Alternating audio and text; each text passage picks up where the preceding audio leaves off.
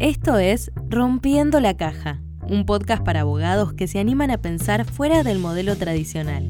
Conducen Federico Colombres y Alfredo Veronesi.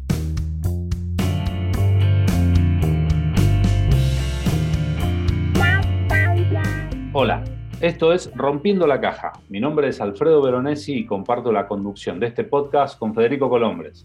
Hola Fede, ¿cómo estás? ¿Cómo estás, querido Alfredo? Todo bien, por suerte. Aquí en, una segunda parte del capítulo de cultura organizacional eh, del, capítulo anterior y que a pedido de, varios de los oyentes eh, vamos a presentar la herramienta de la que estuvimos hablando. Exactamente, Alfred, este, un poco estas cosas improvisando en base a, lo que nos escribieron, nos pidieron Mm, eh, eh, sobre el final del capítulo anterior hablamos de una herramienta muy interesante que se llama el Culture Design Canvas, eh, creada por Gustavo Rassetti. Y bueno, ante este pedido, no dudamos en escribirle a Gustavo, a preguntarle si quería venir con nosotros a charlar un poco, a profundizar un poco sobre esta herramienta tan práctica y tan sencilla. Y Gustavo, súper generoso y, y cordial, se sumó ante el primer pedido y acá Hoy lo tenemos un poco para profundizar sobre, su herramienta y como bonus track también, Alfred, para que nos cuente un poco, eh, un poco sobre su nuevo libro que, va sobre todo esto del trabajo híbrido y remoto y, la, y cómo desarrollar cultura en, este, en estas nuevas modalidades de trabajo, ¿no? Buenísimo, Fede. Contame un poco quién es Gustavo, brevemente, y nos ponemos a la escucha de, la entrevista. Bueno, Gustavo eh, haciendo gala de, escribir sobre, el trabajo híbrido, él, es, él tiene un perfil híbrido también, ¿no? Porque viene del, palo de la publicidad y, eh, del marketing, pero después profundizó mucho sus estudios en, psicología social y en liderazgo. Estuvo en Stanford, en, Columbia, eh, en Strategizer, eh, y hoy finalmente ejerce como consultor en temas de cultura en Chicago, los invito, si quieren profundizar un poco sobre, lo que él hace, eh, la página Fearless Culture, que es eh, su, su, empresa desde la que presta servicios. Y bueno, ese es un poquito el perfil de Gustavo. Perfecto. Entonces, escuchamos la entrevista. Rompiendo la caja.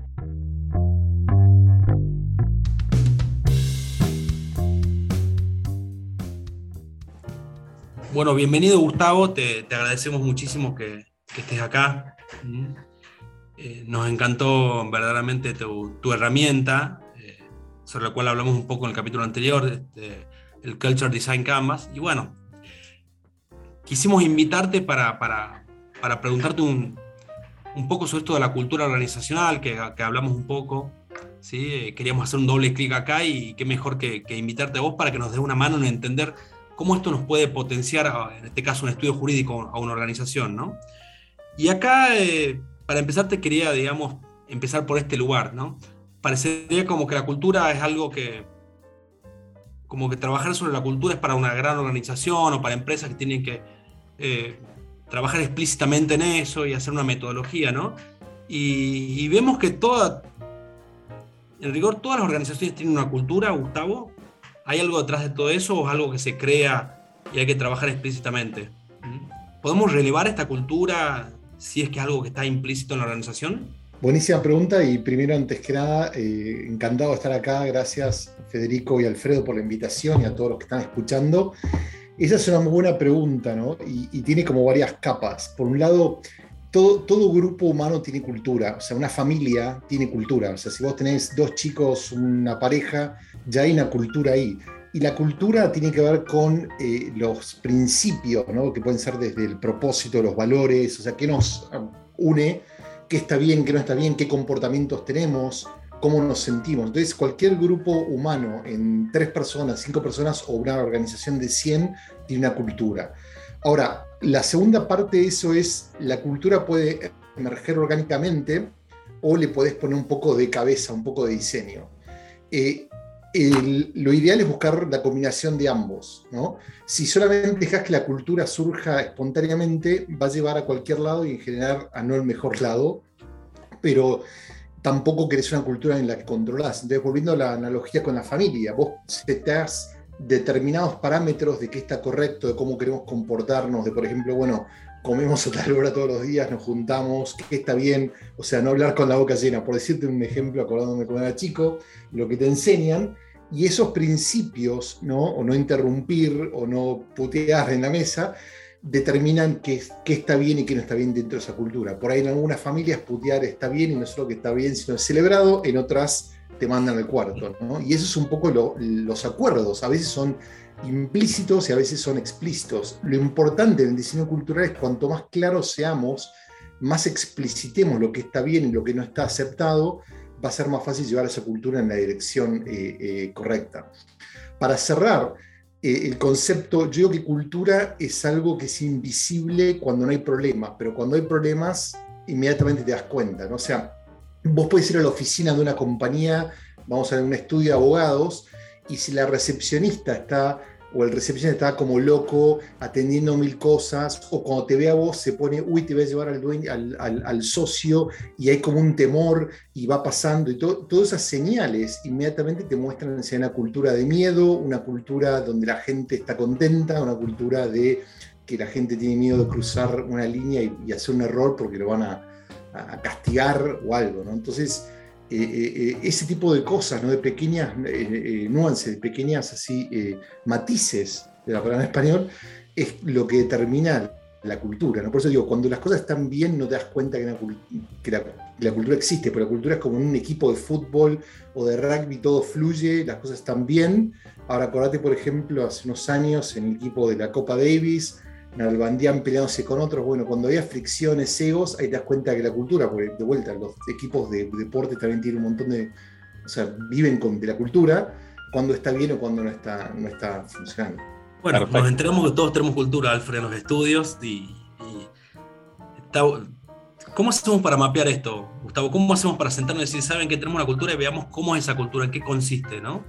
Totalmente, creo que siempre nosotros trabajamos mucho en consultoría y cuando nos llaman las empresas nos hablan, quiero mejorar mi cultura, piensan siempre en el, o quiero eh, armar una cultura de innovación, una cultura más ágil, siempre se focalizan en el futuro y siempre decimos, mira, eh, antes de definir eh, a dónde querés y más, importante, a dónde podés ir, porque no, es entender dónde estás parado, ¿no? Eso vas en cualquier camino de negocio, de estrategia, ¿no? Como vos es un estudio de de abogados con experiencia en penal y decís, mañana quiero ser, eh, eh, enfatizarme en comercial. Bueno, eh, te vas a llevar, un, tenés una historia, tenés unos valores, tenés unas prácticas, tenés expertise que para cambiar no es simplemente el deseo, sino entender dónde estás parado. Y eso mismo tiene que ver con la cultura. Entonces, hay dos formas de hacerlo. Una forma más informal que es empezar la conversación, que es sentarse y decir, bueno, mira, ¿qué queremos hacer? ¿Qué es lo que nos une? ¿Qué es lo que nos ha traído éxito que queremos ir manteniendo, qué cosas nos han ayudado a llegar a donde estamos, pero ahora por ahí ya no sirven más, porque el contexto cambió, porque un socio se retiró, porque vino otro socio nuevo, porque los socios jóvenes están con ideas distintas y quieren trabajar de una manera distinta. Entonces, ese ejercicio de sentarse a reflexionar sobre qué nos ayudó en el pasado, qué queremos mantener, qué funcionó pero que ya no funciona y qué cosas nuevas tenemos que traer a la mesa es como un ejercicio muy básico para cualquier empresa o equipo de deporte o estudio de abogados que quieran entender dónde están parados. Después, obviamente, hay una herramienta que nosotros tenemos que también está en español, en castellano, y también la pueden bajar y es de uso, digamos, gratuito. También tenemos entrenamientos para eso. De hecho, una masterclass que vamos en agosto en español, que hacemos una o dos al año en español. Eh, básicamente esa herramienta te permite tener una mirada más eh, eh, intencional y más enfocada en la cultura. Entonces depende a qué grado quieren ir, ¿no?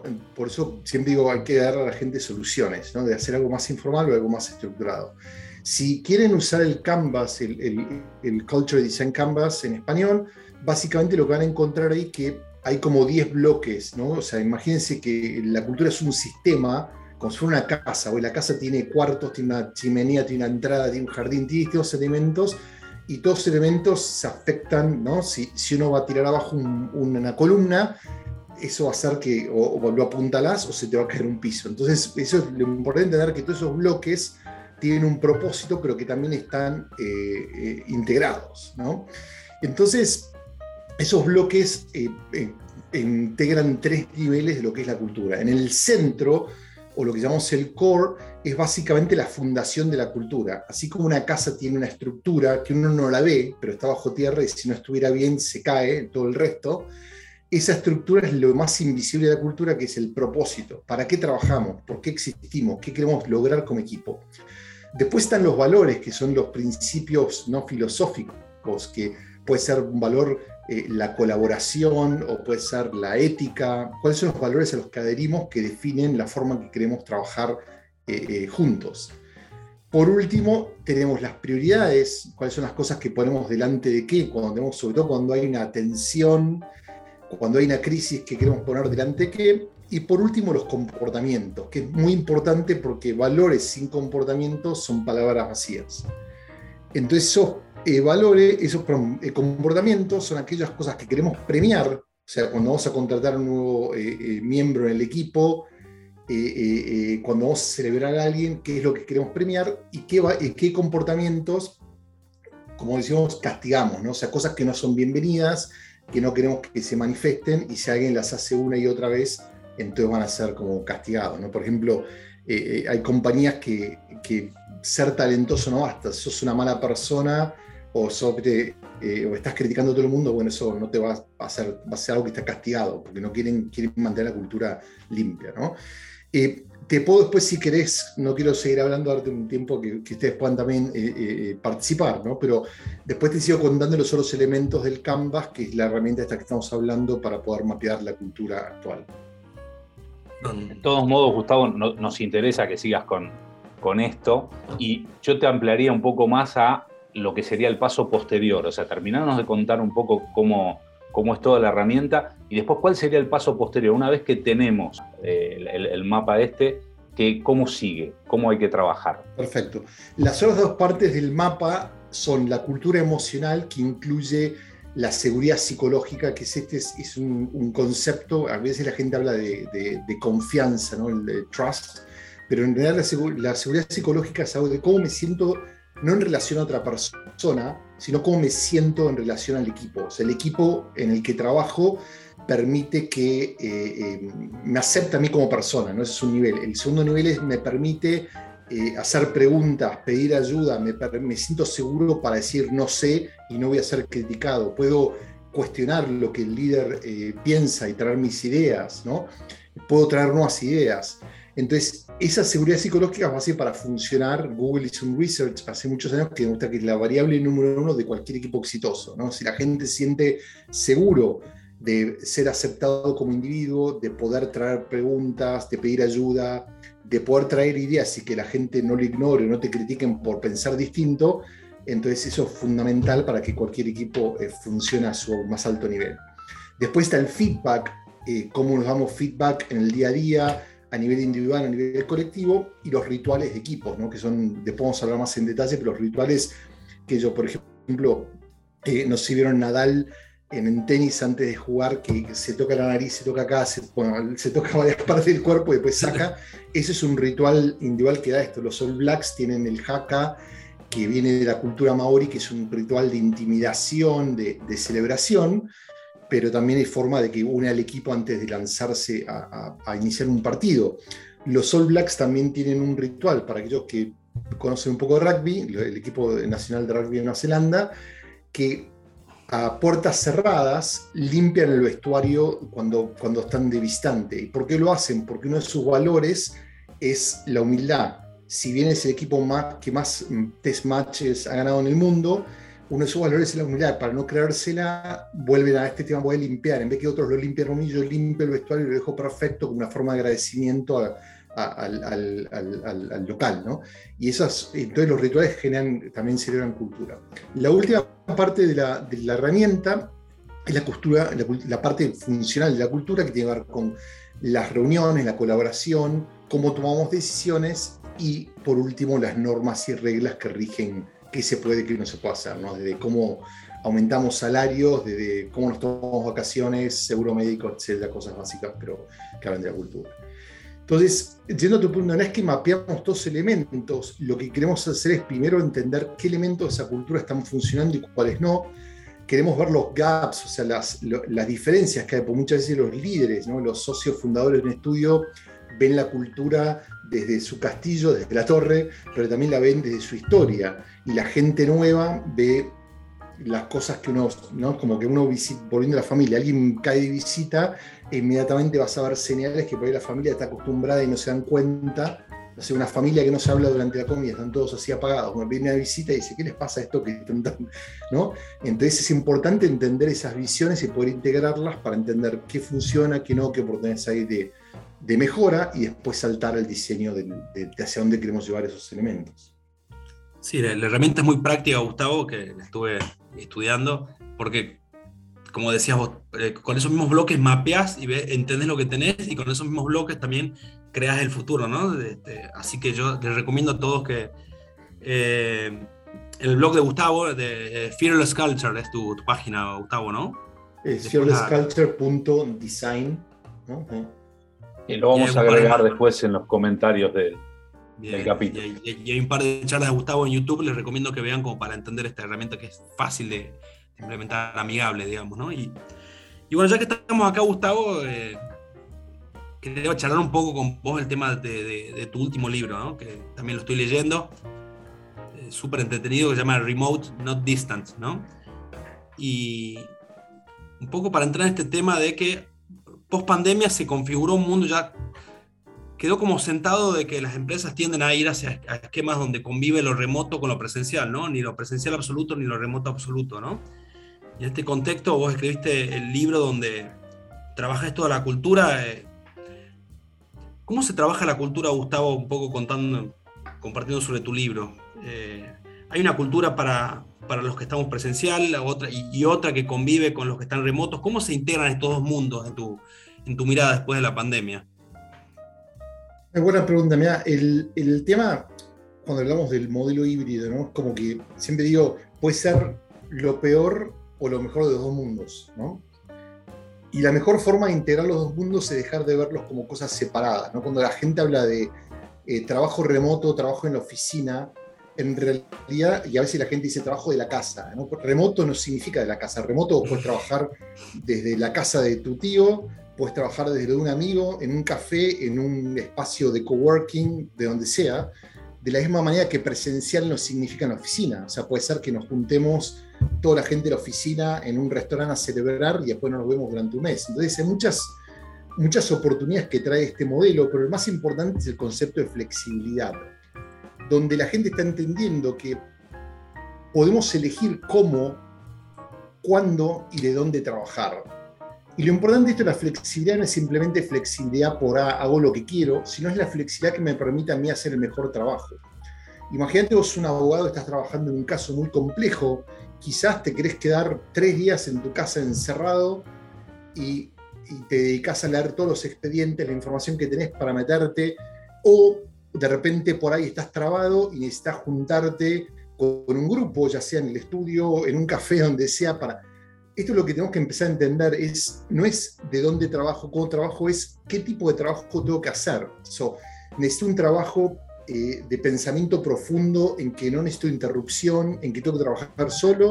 Necesito un trabajo, por ejemplo, el estudio quiere repensar su estrategia para el próximo año, entonces quiere juntar a todas las mejores cabezas del equipo juntos para que nadie me interrumpa y trabajar en eso. O sea, dependiendo del tipo de trabajo, hay que repensar cómo lo hago. Entonces ya la rutina esa de 9 a 5, de 8 a 6, depende de los horarios que trabajes, no sirve. Porque esa rutina está pensada en que todos nos juntamos, en que todos vamos a estar en el mismo lugar. Y en realidad no todo el mundo trabaja lo que se llama sincrónicamente.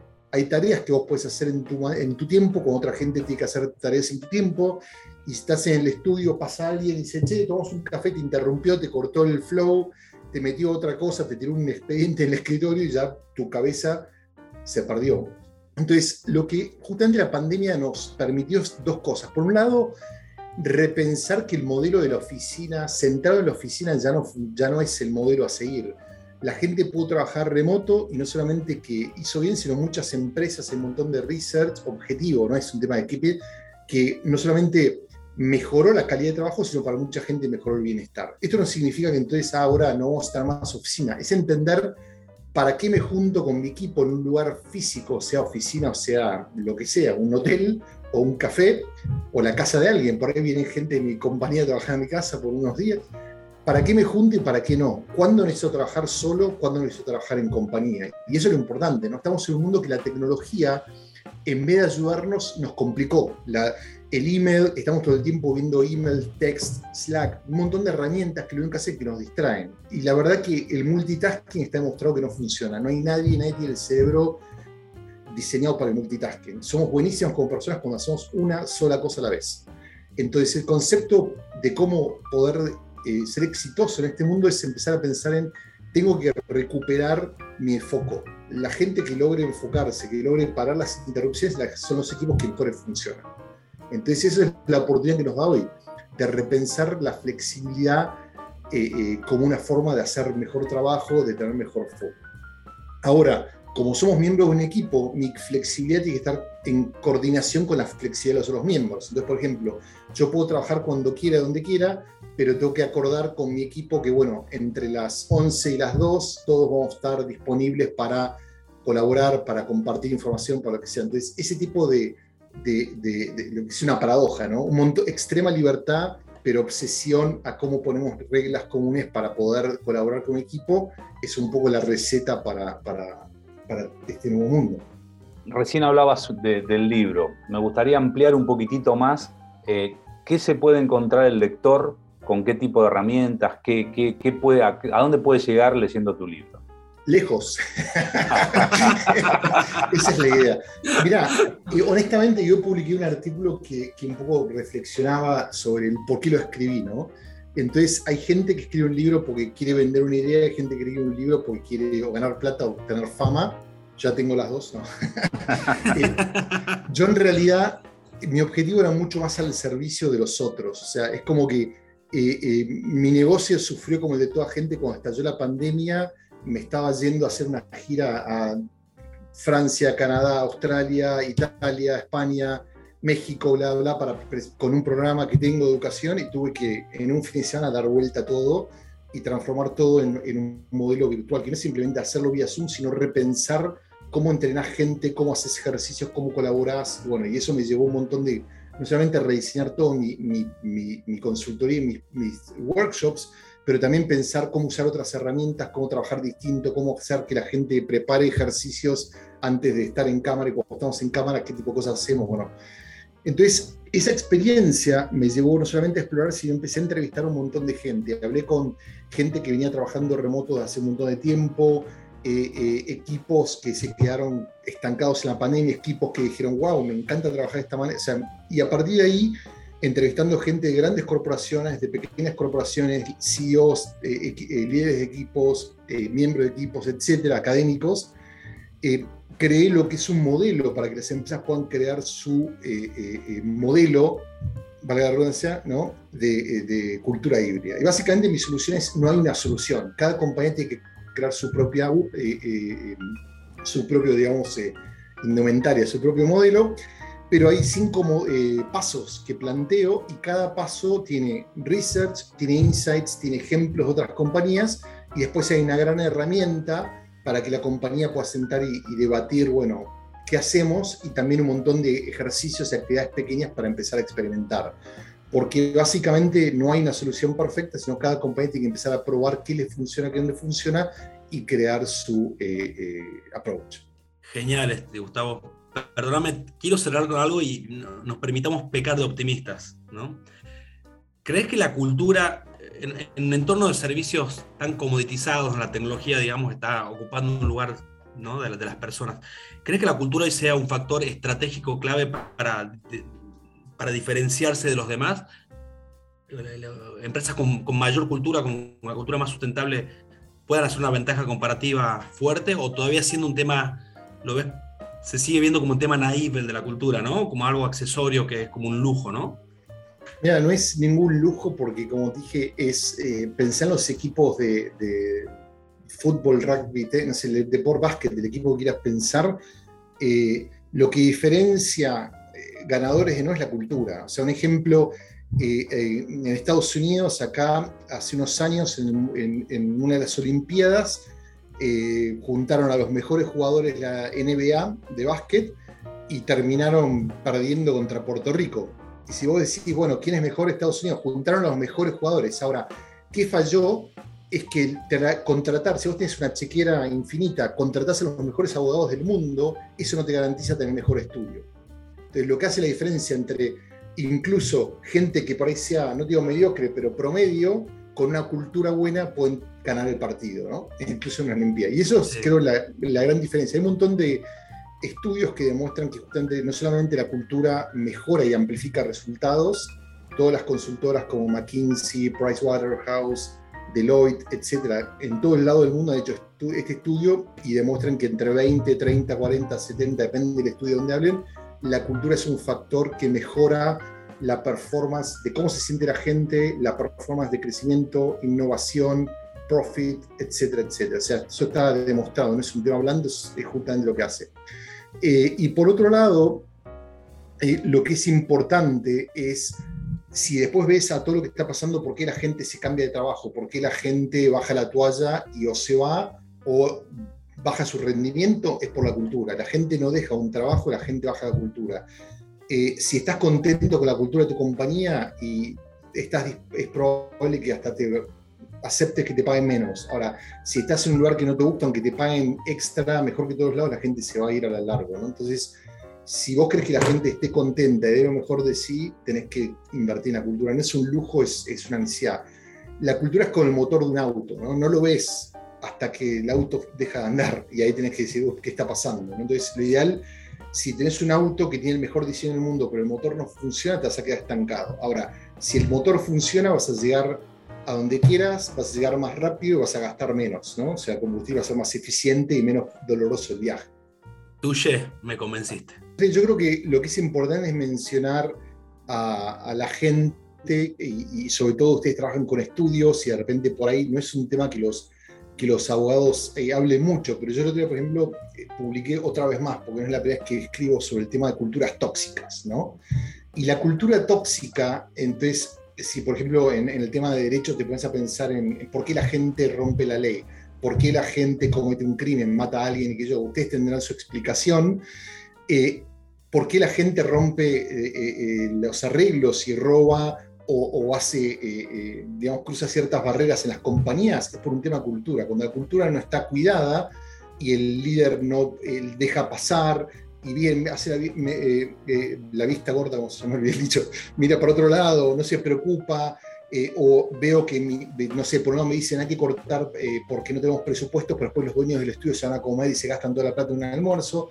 Cuando esas cosas pasan, la cultura sufre y la gente empieza a comportarse de peor manera. No solamente que baja la calidad del trabajo, sino que empiezan a, o a robar o a, ¿viste? a uy, estoy enfermo, no voy a trabajar. Entonces, es muy importante pensar, sobre todo en el ámbito legal, que ustedes ven, los, ven, o sea, muchos de los casos que manejan tienen que ver con gente que rompió la ley, bueno, eso también es el resultado de una cultura que está en mal estado. ¿no? Entonces, por eso digo, no, no minimicen la importancia. Rompiendo la caja.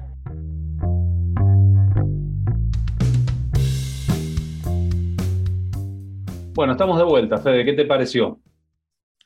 Sensacional, me parece, fue clarísimo, ameno. Eh, muy práctico con su herramienta. Y bueno, también nos vino todo esto de empezar a indagar y a echar luz sobre el tema del trabajo híbrido, ¿no? Y, esto de la cultura, qué importante que es la cultura, que por ahí no, no lo tenemos muy, no es un tema que tengamos en el radar.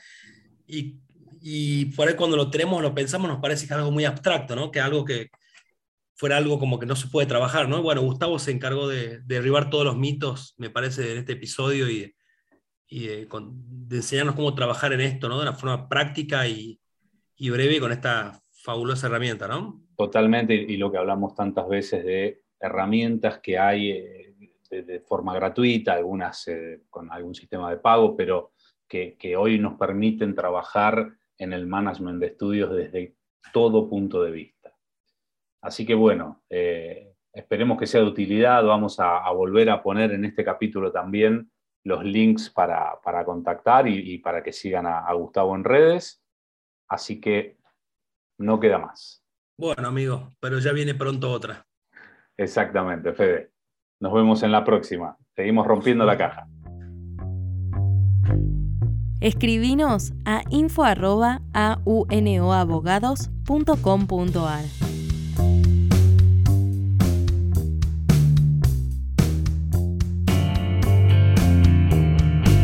Nos encontramos en la próxima entrega de Rompiendo la Caja.